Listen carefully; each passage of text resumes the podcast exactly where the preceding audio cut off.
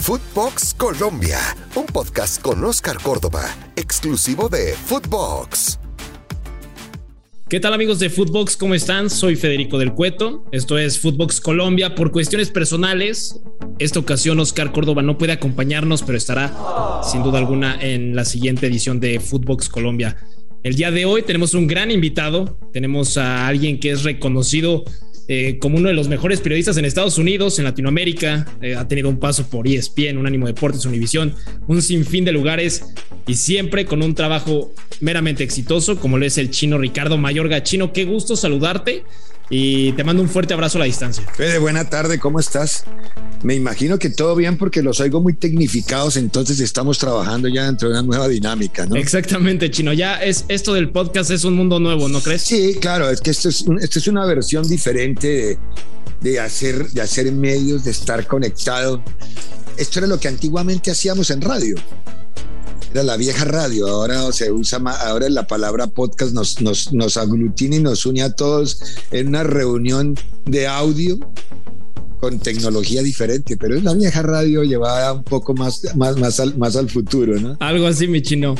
A ver, Chino, eh, Colombia-Brasil. Se jugó un partido muy importante el día de ayer, día domingo, en el Estadio Metropolitano Roberto Meléndez, ¿no? Sí. Brasil no consigue su paso perfecto, 28 eh, puntos en 10 partidos disputados, y Colombia es quinto de la clasificación de la eliminatoria con 15 unidades, detrás únicamente de Uruguay y Ecuador, que tienen 16 puntos ambas escuadras. El partido contra Brasil chino, y yo sé que estás muy de lleno con la selección, que, conoces obviamente el entorno que vive hoy la selección, el partido contra Brasil era un partido donde la concentración creo que debía ser total y en todos los sentidos. Y creo que el hombre que lo hizo y así lo interpretó fue David Ospina. ¿Qué te parece o qué tan determinante fue el jugador del Napoli? Bueno, a ver, lo, lo de David es siempre que es un poco el portón de la selección pero a ver, eh, le he seguido de cerca los últimos partidos de Colombia porque los he venido transmitiendo por la cadena Fox. Me ha tocado hacer todo, casi todos los partidos de Colombia. Eh, y curiosamente de Brasil me tocó hacer los dos últimos porque no hice el Colombia-Uruguay, hice el Brasil-Venezuela y hice el Brasil-Colombia o el Colombia-Brasil. Lo mismo era Venezuela, Venezuela-Brasil y Colombia-Brasil para hablar del orden con la localía por delante. Eh, había seguido el Brasil normal de la eliminatoria como los hemos seguido casi todos los partidos de la eliminatoria desde que empezó, y, llegas a la conclusión que Brasil son más números que fútbol, que la perfección habla en cuanto a los dígitos que ha sumado, que ayer Colombia no le dio miedo ganarle a Brasil, porque Brasil fue un equipo que paseó, caminó sus angustias en el primer tiempo en el estadio metropolitano, no quiso correr Brasil. Yo le decía a mi compañero Jairo Moncada en la transmisión, en la transmisión de Jairo, Brasil está caminando el partido, presumo por dosificar fuerzas pensando en el agotamiento que implica jugar en el horno, que es jugar en Barranquilla a la hora que jugaron el partido pero muy lejos de ser el Brasil dinámico que había observado en otras salidas, pero ya se ha visto el Brasil decaído frente a Venezuela. El resultado ante Venezuela es un resultado perfectamente mentiroso. Eh, el, manejo, el control del partido ante Venezuela lo había tenido el cuadro venezolano, eh, con un Soteldo que estaba imperial aquella tarde, aquella noche, y, y un equipo muy bien plantado, el de Leonardo González, con jugadores que quizá Rincón y Soteldo, Rincón en la experiencia, experiencia Soteldo en el manejo. Le alcanzó con eso a Venezuela para poner en aprietos a Brasil. Por eso el, el, el, remate de aquel partido con el 3 a 1 nos dejaba con un sabor diferente. A mí me parecía demasiado generoso para lo que había visto. Y lo mismo ayer. Ayer, ayer ese fue el Brasil que vimos y aún así, con, como lo que planteas, eh, Federico, es importante, porque con un Brasil tan, tan poquito, le alcanzó para generarle tres o cuatro opciones, digamos tres muy claras en donde apareció muy bien Ospina en el minuto uno, luego en el transcurso del primer tiempo una para Fred y otra que tuvo Paquetá, un balón al vacío del mismo Neymar. Las tres opciones las generó todas Neymar, eh, jugando Neymar a 40 metros del arco de, Colombia. Es decir, no, no, no, no, parece inexplicable. A Colombia le pareció que no, no quiso atacar o me pareció que Colombia le tuvo demasiado respeto a un Brasil que ayer no merecía respeto. Y hoy leo la prensa brasileña toda y me encuentro justamente con eso. Es decir, dije, yo pensé que era el único loco que había visto esto. No, no, no. Le están pegando a, a Tite y a todo el equipo, con, pero con una con una con, la cacerola de la casa, a todos le están pegando. Eh, eh, y eso va perfectamente, Chino, ligado a, mi siguiente pregunta, ¿no? Que, que, que es eh, Brasil, eh, a pesar de si venía jugando bien o quizá no con la exhibición más completa de sus jugadores, porque tiene muchas individualidades que, como mencionas, eh, le han resuelto más partidos que, que, realmente es lo vistoso que puede mostrar en la cancha.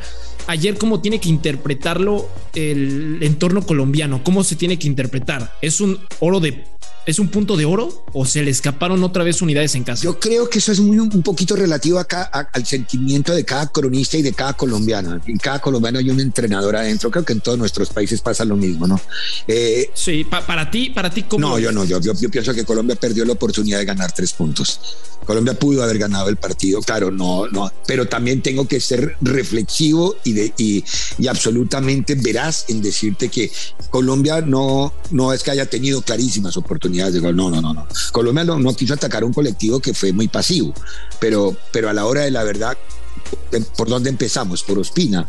Las figuras de Colombia y en su orden, Ospina, Cuesta, zaguero central, que está muy de moda en Europa, este chico ahora a raíz de la eliminatoria mundial, él juega en el Genk, eh, es compañero de Artiaga, entre otras cosas. Eh, esa defensa del, del Gen son tres colombianos y un mexicano porque juega Muñoz de lateral derecho, juega eh, Lucumí, juega Cuesta y juega Arteaga. Son los cuatro que juegan en el fondo en el equipo del Gen. Y esa defensa del Gen, el Gen se va a llenar de oro con esos cuatro cuando los venda los cuatro, se va a forrar de plata. Correcto. Fuera de, la defensa también, eh, que, me parece es bastante eh, lógico lo que. Barrios. Barrios también, Wilmar Barrios. Barrios, Barrios, hasta ahí. Sí. Esas fueron las figuras de Colombia. De ahí para adelante, eh, Díaz intentó, pero Díaz solo no puede. Los delanteros hay que alimentarlos. Eso. Hay que alimentarlos de valores. Esa es la pregunta. A ver, Falcao, Roger, Díaz, Zapata, Borre, cuando esté Muriel, Muriel, que sabemos que tiene calidad. Este equipo tú lo ves y en comparación con un Chile que está sufriendo mucho con la delantera que tiene y con los jugadores pasados de edad que mucha gente en Chile lo ha comentado, con Bolivia, con Perú, con Venezuela, este equipo tiene eh, una delantera muy potente. ¿Dónde está el quiebre o la grieta de este equipo entonces? ¿Es en el creador de juego? ¿Es en el extremo? ¿Dónde pasa? ¿Qué pasa? Es la generación de fútbol. Es, una generación de fútbol porque los técnicos hoy en día le tienen mucho temor a los jugadores eh, a, a, responsabilizar a un solo jugador. Es decir, usted mira hacia México y ve lo renuente que es el Tata a usar hombres como Laines, hombres como el Chapo Montes, hombres como quién es el otro. Orbelín, ¿no? Está de moda Orbelín. Bueno, Orbelín, pero a Orbelín le dan entrada, pero Orbelín no es un creador natural. Orbelín es un hombre más del último tercio. No es un hombre que venga de... Puede, puede cumplir la función, pero no es su naturaleza específica. Eh, eh, pero usted mire todos los números 10 del mundo, salvo Messi, porque se llama Lionel Messi. Claro, un punto de aparte. Son jugadores defenestrados, están en vía de extinción. Es decir, no existe la generación de fútbol porque el fútbol hoy en día es más de atletas que de jugadores. Se piensa más en correr que en la técnica. El fútbol hoy en día no se juega, el fútbol hoy en día se mide. Entonces, cuando son esos los nuevos conceptos del fútbol, los técnicos no van a arriesgar porque ellos son producto y viven de los resultados. Entonces ellos juegan a los bloques, entonces el fútbol de ahora es bloque. Pero el, el, bloque de Guardiola tiene pensadores como De Bruyne, tiene, jugadores como Mares, tiene jugadores como Bernardo Silva. Lo que pasa es que lo sabe implementar en la cancha sin castrarles la calidad creativa que tienen. Es decir, si alguien, a alguien no se le puede acusar de eso es a Guardiola él sí utiliza, es decir, ¿quién no quiere tener todos ellos? Esos son 10 naturales todos. Hoy, los puede usar en el Colombia, mismo partido. Hoy Colombia chino, entonces podríamos decir, o, lo consideramos un problema que para mí es un problema ya de más atrás todavía, pero podríamos decir que Colombia sufre mucho después de que James ya no fue el mismo. Claro, claro. Colombia con un James en, es más, yo me atrevería a decir Colombia hoy con el James hoy crearía fútbol con el James de hoy, dedicaba los yates al, a la, y a la vida un poco más. Eh, sí, porque Wilmar no, no, no, Wilmar para mí es el mejor volante de marca que hay en América. Wilmar para mí es un contención, y el otro día veía una transmisión de, de, Francia que me llamó mucho la atención porque hablaban de barrios como el Canté de América y le contesta la gambetita la torre, no, Canté es el barrio de Europa. Uribe, también es un volante, que, es un volante pero no es un creativo. Tiene más salida, pero no es un creativo. Eh, lo que pasa es que Colombia juega en bloques. Y, ayer no estaba Juan Guillermo, entonces le dan esa responsabilidad a Roger Martínez. Y desafortunadamente ayer Roger jugó un partido que no fue malo, sino fue perverso. terrible el partido de Roger. Sí, no, y, y este cuadrado. Y cuadrado sí es un jugador de desequilibrio. Extremo, lo que sea. Él, es un hombre muy Él desequilibra. Él te, echa por dentro, te hace. pero, pero, ah, entonces, pero exacto, cuando no está James y el equipo se para con orden en la mitad, entonces tiene a, a, Barrios y tiene a Mateus Uribe en la zona, quite recuperación con salida de Mateus en, ese, en la pareja. Y tiene a la derecha cuadrado y en la izquierda a Luis Díaz. Tiene un equipo ancho con salida, pero que lleva, es decir, no se alarga la salida de fútbol. Descarga fácil en el costado en corto. Ayer la distancia que había entre barrios, porque Mateus no comenzó, comenzó con Lerva, que para mí fue un error, pero bueno. Entonces, entre esa pareja central y Díaz era eterna era eterna. Lo copó mejor Brasil, ya le digo, Brasil caminó la cancha, es decir, como se dicen en el fútbol de Argentina, ayer Brasil cancherió a Colombia en su casa. Se paró con un volante central que era Fabiño y tuvo eh, Fred en un lado y listo, con eso le alcanzó para hacer un interior y otro interior del otro sector y ya le copó, le, interrumpió la conexión de buscarla y, y se buscó más a Roger que a Díaz porque hacia ese lado inclinó la cancha y Roger estuvo en una muy mala tarde. Entonces el primer tiempo se murió de nada Colombia. Y, si estamos hablando y como ahora llevarle el balón a Falcao, ¿quién le lleva el balón a Falcao en esas condiciones? No. Claro.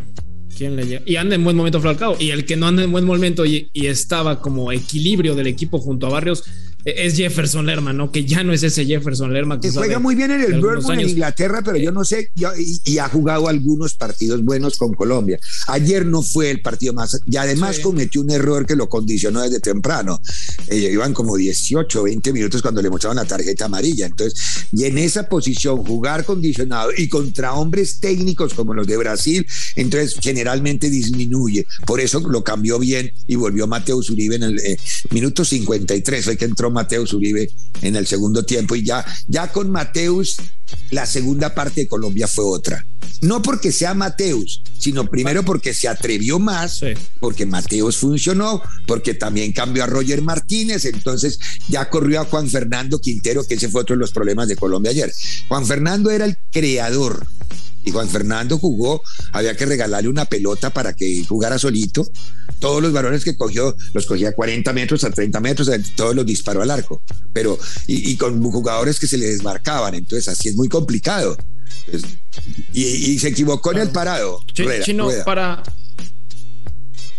Ok, Rueda se equivoca. Sí, porque si él, si él arranca con Juan Fernando está bien. Para mí el, el, reemplazante no digamos natural, porque no se va a parecer nunca a, Cuadrado, y estaba ausente por la suspensión, por la acumulación de tarjetas, era correr a Juan Fernando Quintero a jugar contra la banda derecha, como usaban a James en Inglaterra, partiendo desde la izquierda hacia el centro. Sí, no, pero son No, pero digamos que se le parecía un Entonces, eh, entonces que Juan Fernando jugara en esa posición donde Cuadrado por el centro usar a Santos Borré como un doble nueve detrás de Falcao y Luis Díaz en la otra parte.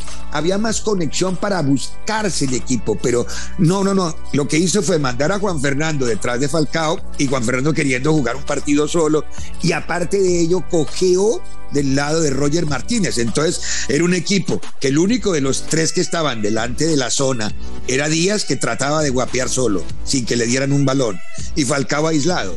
Había una un hueco de dos jugadores. Colombia jugó con nueve la primera parte. Chino, de acuerdo, Chino. Eh, ya para ir cerrando el podcast, Chino, y ha sido una, eh, una plática bastante agradable acerca de la selección colombiana y un panorama completo.